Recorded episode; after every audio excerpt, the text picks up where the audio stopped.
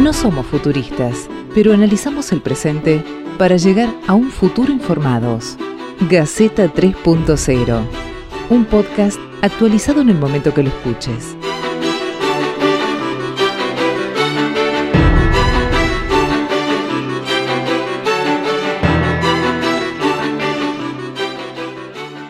Bienvenidos, el quinceavo episodio de Gaceta 3.0, este podcast. Estamos haciendo amigos periodistas de todo el país, algunos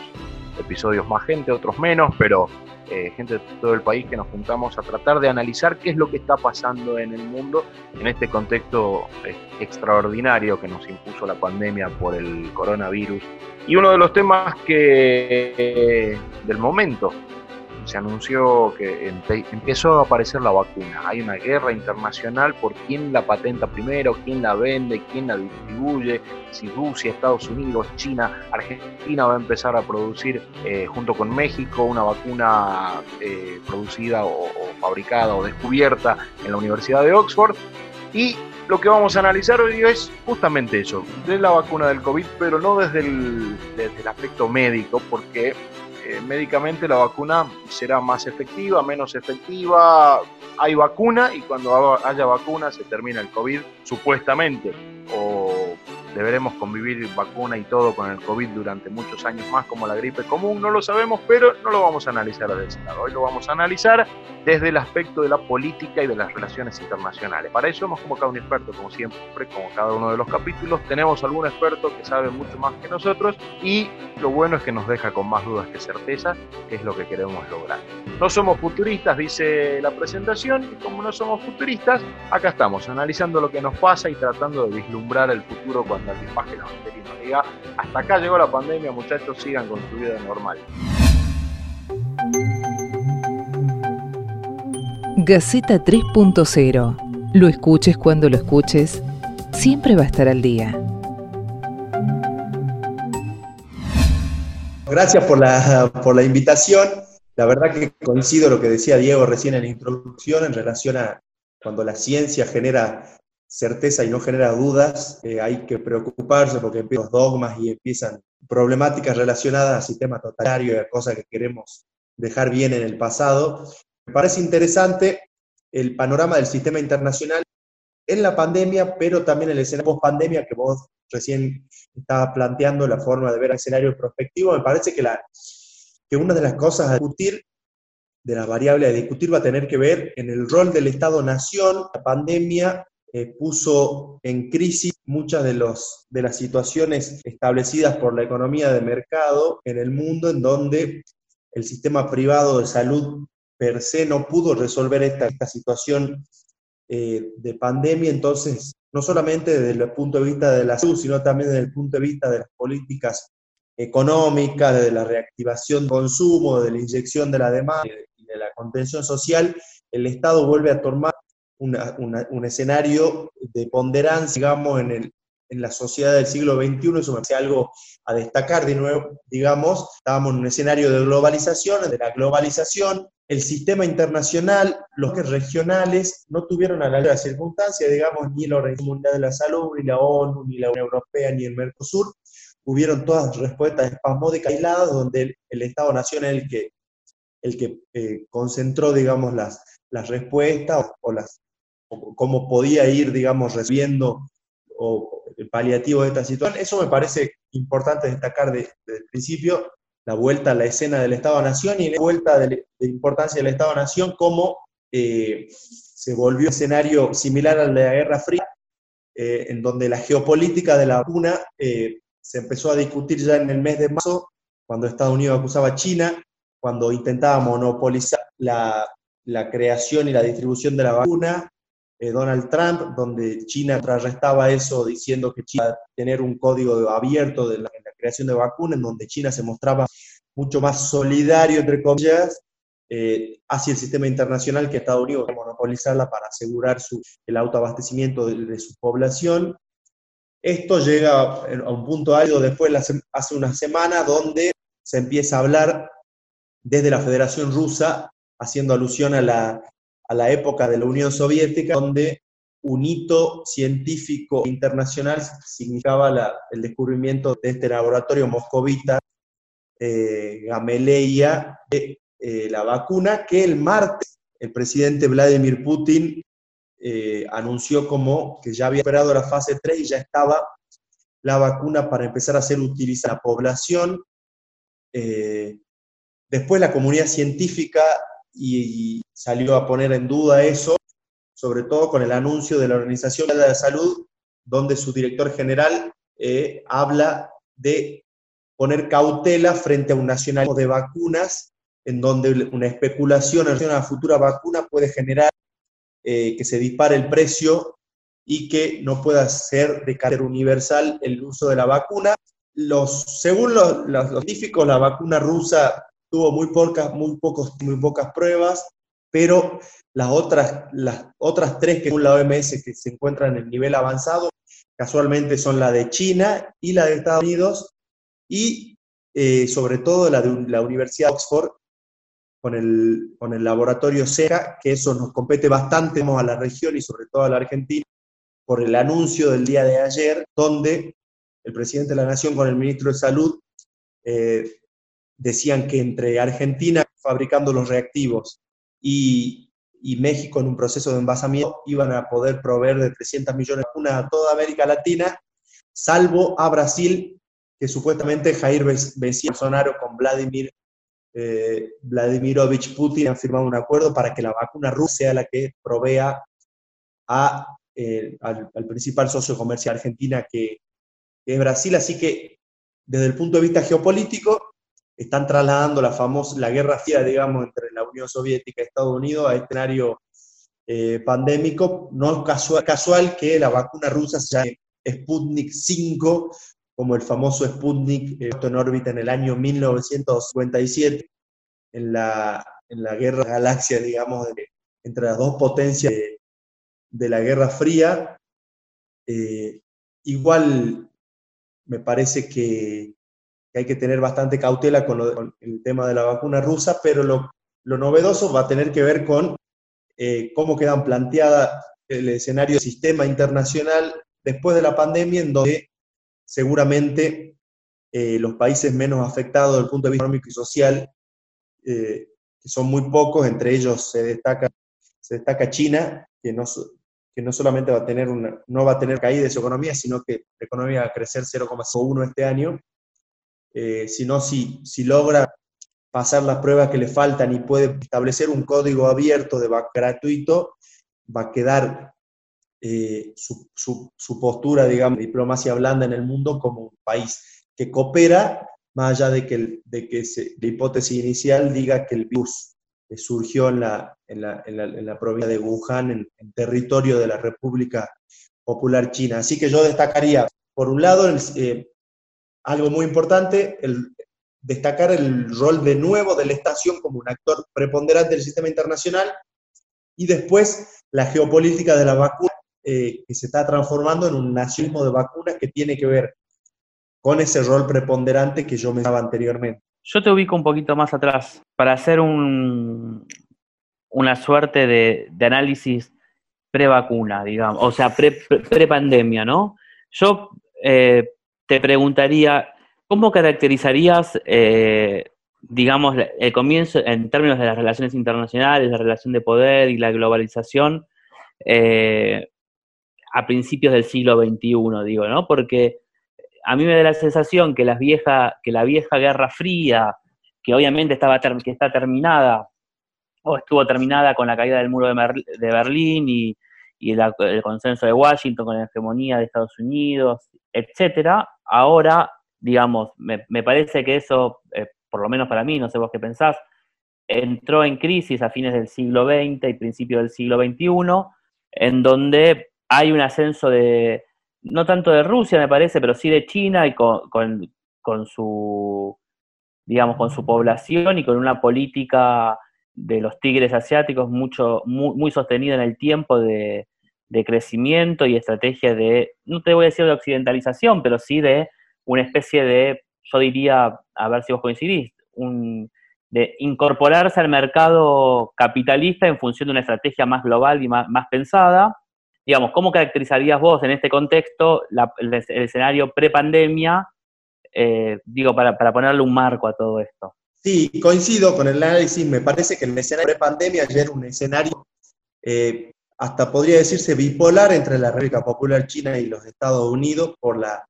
preponderancia no solo económica, sino geopolítica, comercial y hasta cultural que vino implementando y profundizando ya, sobre todo a partir de los años 2000.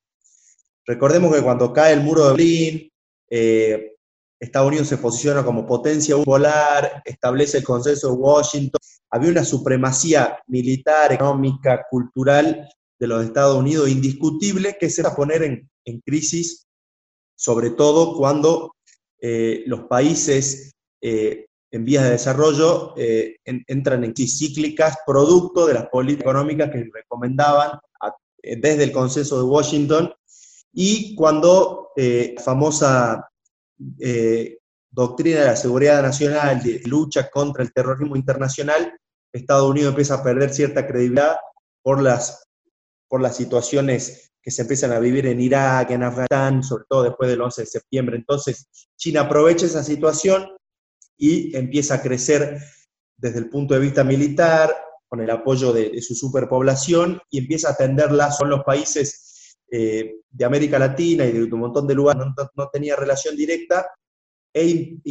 y a través de la Organización Mundial del Comercio también se introduce, se inserta como híbrido ahí entre el Partido Comunista y, su sistema protocapitalista dentro del sistema financiero y del sistema económico internacional. Ahí coincido con eso. A mí lo que me llama la atención es, eh, digo, no, es que me llame la atención, estoy plenamente convencido de que eh, esta, esta batalla o esta guerra por, quién tiene primero la vacuna, quién la distribuye, quién eh, tiene, obviamente tiene dos componentes, ¿no? Me resulta muy interesante que haya mucha gente o muchos países que empiecen a producir la vacuna porque eso lógicamente va a empezar a bajar el precio, porque si no vamos a tener el monopolio de uno que lo va a vender al precio que se le dé la gana y obviamente las industrias farmacéuticas de ese país van a ganar fortunas a costa de la necesidad de todo un mundo. Me parece que es la primera vez que todo el mundo necesita un mismo producto y no estamos hablando de, consumismo de ropa ni nada de eso. Y la otra cosa que me llama la atención es que, o, que, me tiene, que me tiene seguro, es que nadie está haciendo la vacuna por una cuestión de humanidad. ¿no? Eh, no creo que, no creo, no dudo que los grandes líderes mundiales estén desesperados por sacar la vacuna porque quieren curar al mundo, sino por una cuestión de posicionamiento de posicionamiento internacional. Hablaban recién de, la guerra económica entre China y Estados Unidos, la anterior de la Guerra Fría entre Rusia y Estados Unidos, pero siempre estamos hablando de lo mismo, siempre hablamos de potencias mundiales que se están disputando los espacios de poder y de decisión, y si no fueron militares en algún momento, fueron económicos antes de la pandemia y ahora hay una disputa de poder de salud en medio de, en medio de toda esta historia y me, me, resulta hasta, hasta chocante pensarlo, ¿no? Pero creo que eh,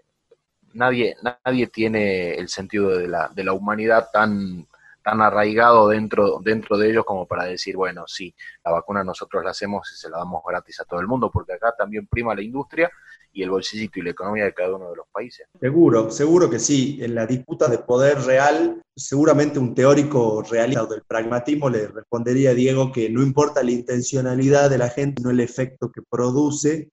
es decir, y que más allá de los intereses geopolíticos, económicos y de funcionamiento, mientras la vacuna llegue y sea accesible universalmente,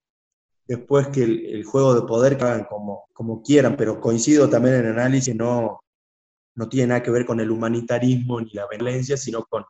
la geopolítica y los intereses económicos, siempre. No, yo decía, eh, para reflexionar, que a mí, la, a mí primero me parece que hay una, un consenso mundial que se llegó a partir de la vacuna que eh, primero me parece como interesante, que, contradice mucho de, la caracterización no porque, porque sea equivocada, pero por la caracterización que se tenía al principio, eh, la de Luciano, digo, en términos de geopolítica y, de globalización y del mundo del capital, en donde los viejos, los ancianos, la, gente mayor, los adultos mayores, eran tenidas como, comillas, que ya no, no, no, no tenía nada más que aportarle a la sociedad. Ahora, con, esta, con este virus, con el coronavirus, lo que pasó es que se le empezó a dar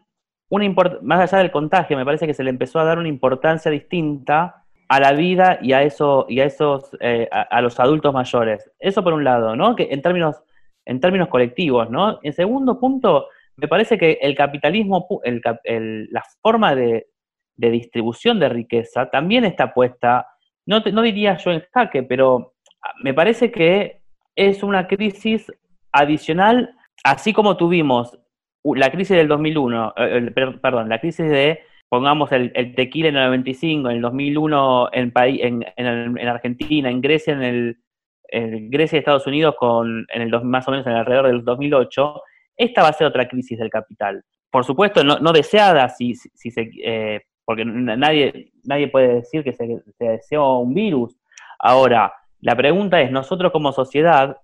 y cómo, cómo nos paramos, sociedades, cómo nos paramos y cómo van a reaccionar los estados. Yo no me imagino, digo, lo que no termino de imaginar es el rol de Rusia, su relación con China y la relación de Rusia y China con Latinoamérica. Me parece que, por ejemplo, hoy Latinoamérica no definió, más allá de, los polos que están asociados a Estados Unidos,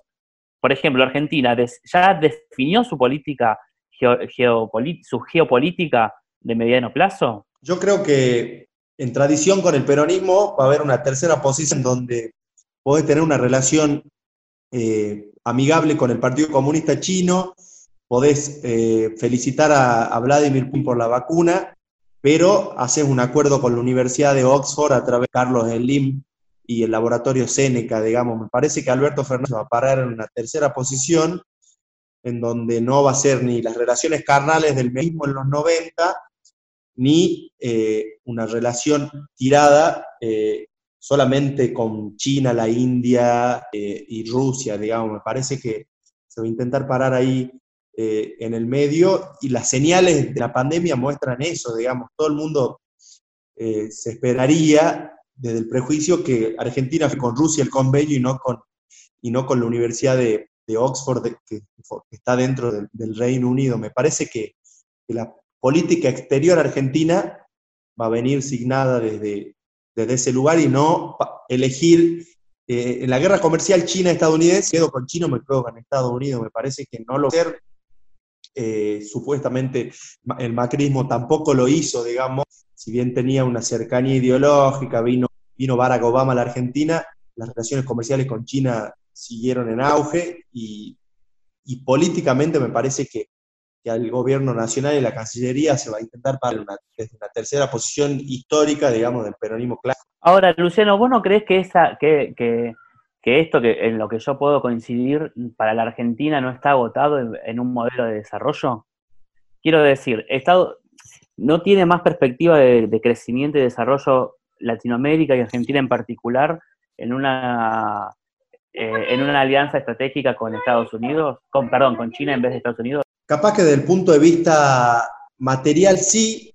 por lo que significa el mercado chino, pero las barreras eh, culturales me parece que son importantes. Argentina tiene mucho más en común, no solo desde la región, sino de valores y de cuestiones hasta religiosas, idiomáticas y de cercanía, eh, mucho más con los Estados Unidos que con China. Hay, una, hay un prejuicio generalizado en parte de la población también en, relación al, gigante asiático, así que coincido, me parece que hay muchísimo más para explotar por lo que significa el mercado chino y por lo que significa la, proyección china como superpotencia, pero también están eh, las variables culturales, el prejuicio argentino en relación a, a, la República Popular China, su sistema de gobierno, a la bueno, al Partido Comunista, todo lo que pasa con medios de comunicación, que, no, que por ahí no ayuda a, plasmar una situación de, alineamiento con, directo, digamos, con la China. A mí, me cuesta separar el tema sanitario del político. Yo soy médico y la verdad que eh, yo la vivo, la, la, pandemia la vivo día a día, yo soy médico de hospital, así que la vivo. Desde el primer momento la viví, la sigo viviendo, la voy a seguir viviendo hasta el final. Entonces, eh, yo creo que el tema, volviendo al tema vacuna. La vacuna es una necesidad, una necesidad sanitaria, una necesidad para el mundo. Que después se haya mezclado con la política, y bueno, sí, está bien, pero que es una necesidad, es una necesidad la vacuna. Que todos los países hayan hecho, empezado una carrera, China, Rusia, Estados Unidos, Oxford, está bien que la hagan, eh, eh, es un tema finalmente, será comercial, será político, pero finalmente yo lo que necesito es la vacuna. La población, el mundo necesita la vacuna. Entonces, que Rusia haya empezado, que Rusia se alíe ahora con Brasil, cosa que uno no lo puede creer. Brasil que está gobernado por hombres de, derecha, que se junte con Putin, que se supone que es, se supone que sería de izquierda, se supone, no sé, que Argentina esté enemistado, que uno dice ingleses y más de uno se le para los pelos, se alíe con un laboratorio inglés. Cuando yo ya escuché hoy, hoy en Facebook, alguien puso, yo esa vacuna no me la pongo ni loco, son de inglés, es una cosa ridícula. Bueno, este, a mí la verdad, sinceramente me importa muy poco el tema geopolítico, la verdad. Este, yo lo que necesito es que haya una vacuna para que esto se termine de una buena vez, que la, que la pandemia se termine, que la cuarentena se termine y que este, podamos salir y ser libres nuevamente. Eso es lo que a mí me importa.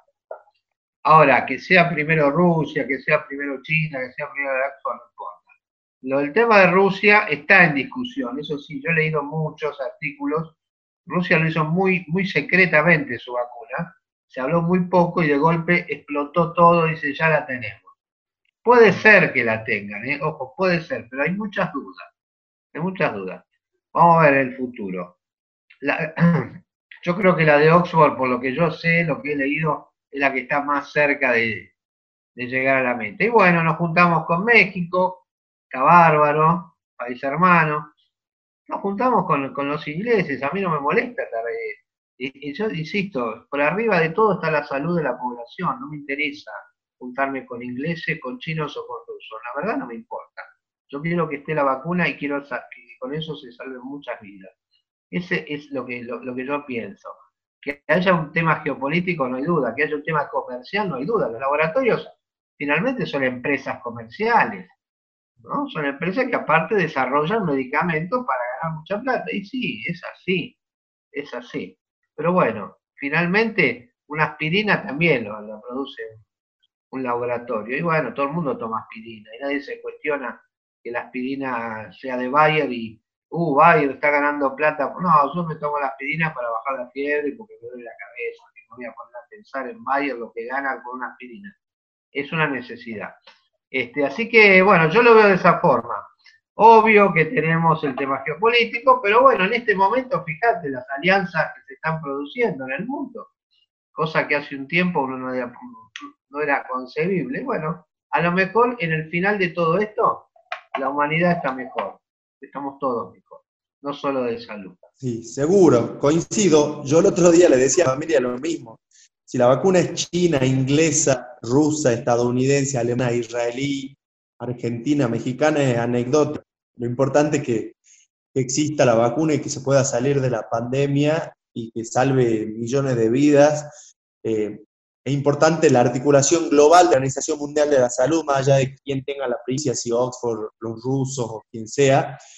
para permitir, digamos, una articulación que permita llegar a los 7.500 millones de habitantes que tiene el,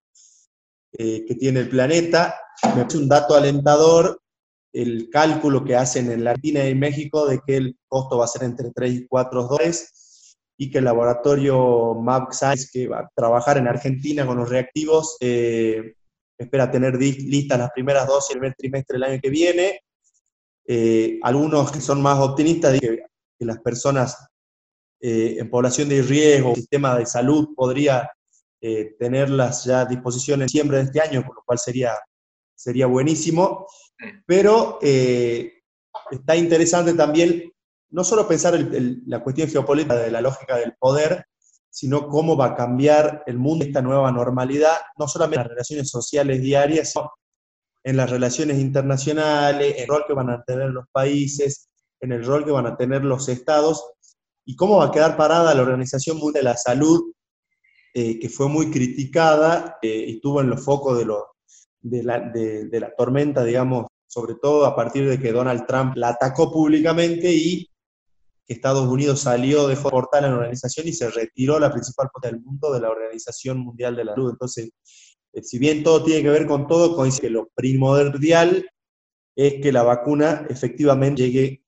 a, toda la población para poder salir de esta situación catastrófica. A mí me pasa que em, veo que estamos en una situación muy compleja, claramente la situación es poco común,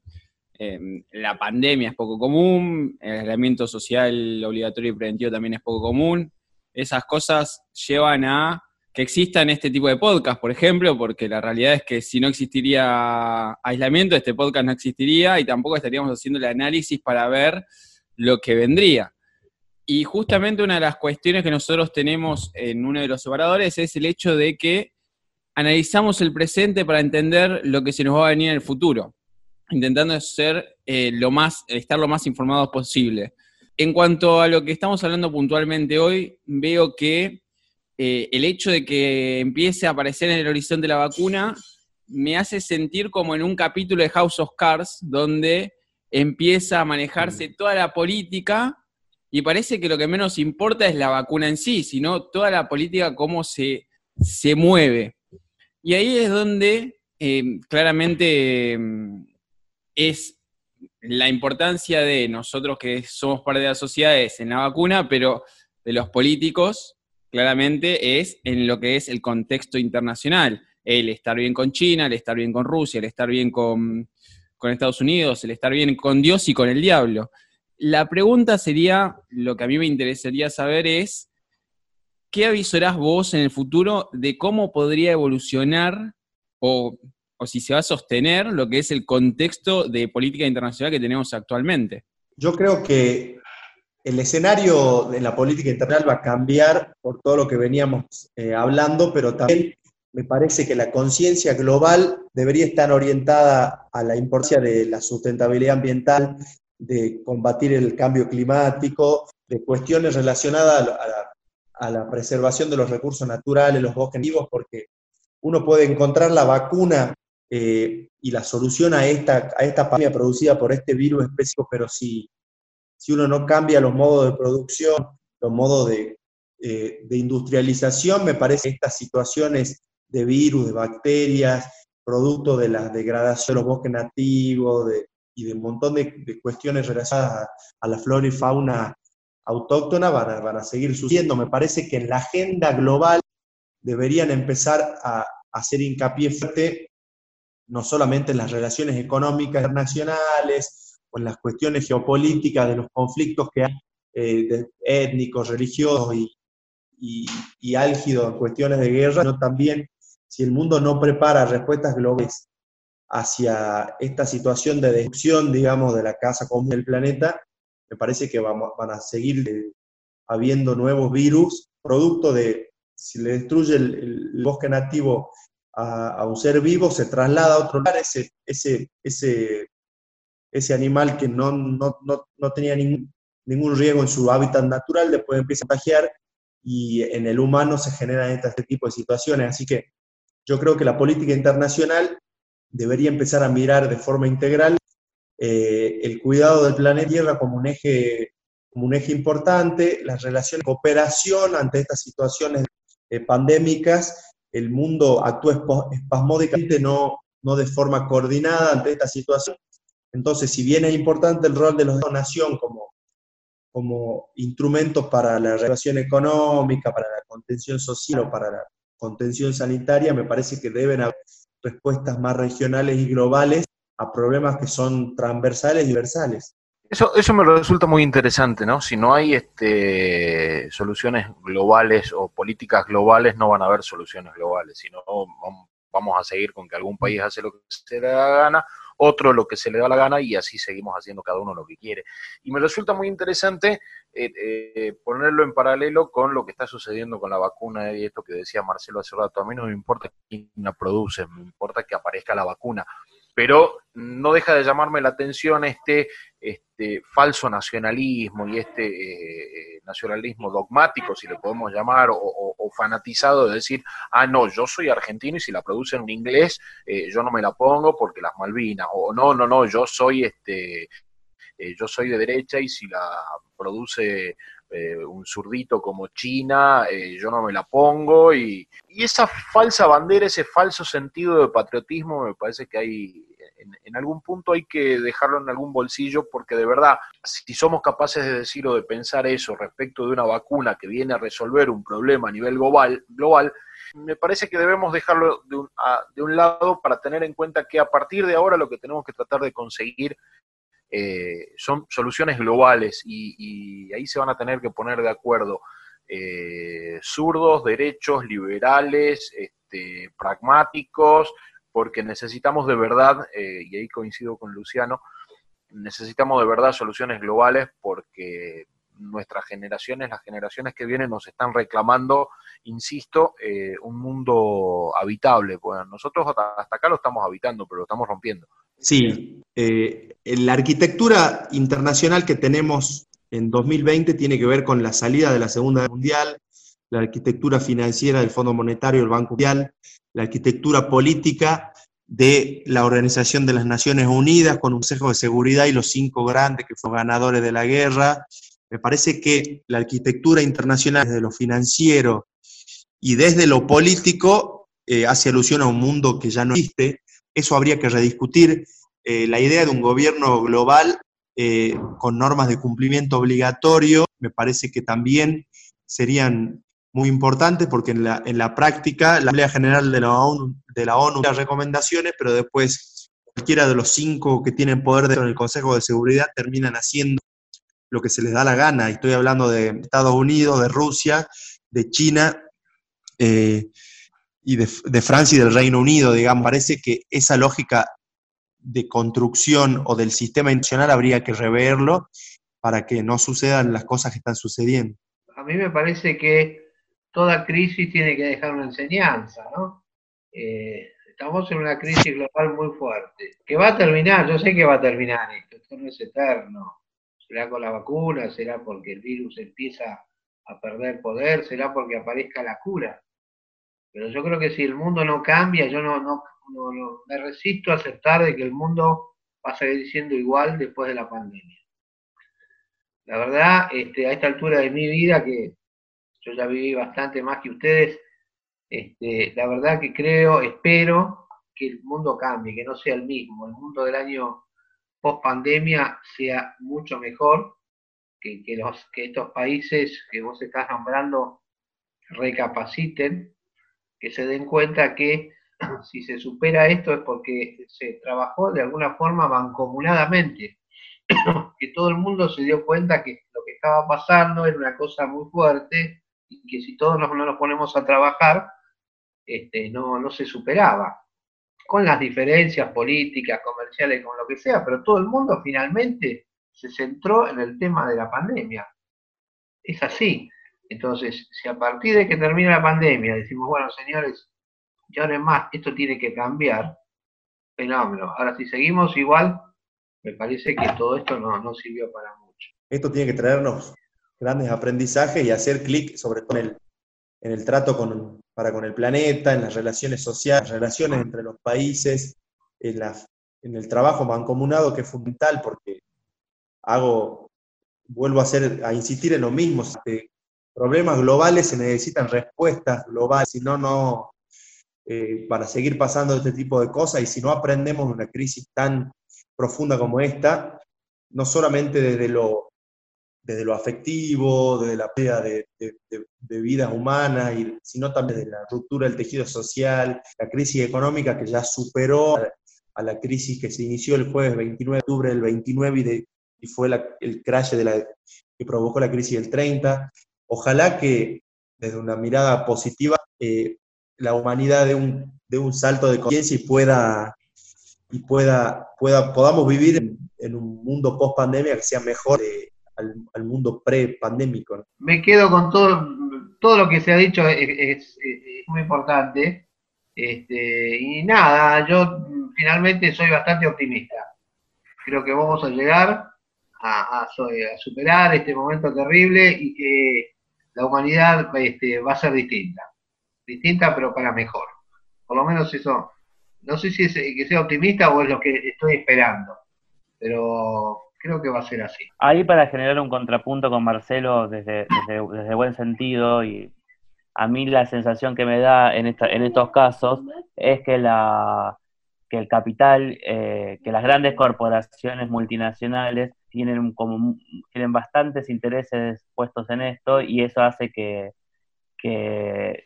eh, el humanismo ceda ante las presiones financieras, ¿no? Eh, ese es, el, ese es el, mayor miedo que yo tengo. Eh, esperando que Marcelo tenga razón y que eso no suceda. A mí me queda, me queda dando vuelta esto de que ojalá que podamos tener una, sociedad mejor cuando salgamos de todo este lío. Eh, una sociedad que mostró que hay, hay personas que, nos, nos, vinieron a mejorar, esa gente solidaria que está haciendo un montón por la gente que la está pasando mal, que también hay mucha. Eh, yo creo, creo y quiero que nuestra próxima sociedad cuando termine la pandemia sea esa, que nos reflejemos en esa gente que está haciendo un montón de cosas por el que menos, por el que menos tiene. Y si la vacuna la produzca quien la produzca, nos da un puntapié inicial para que la política internacional empiece a trabajar de otra forma, bienvenido sea. Y si empiezan a aparecer eh, políticas u opciones eh, internacionales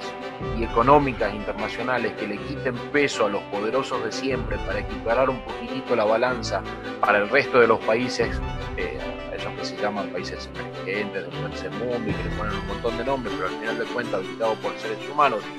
igual que los otros, ninguno superior a ningún otro, eh, espero que aparezcan, que vayan apareciendo Me parece,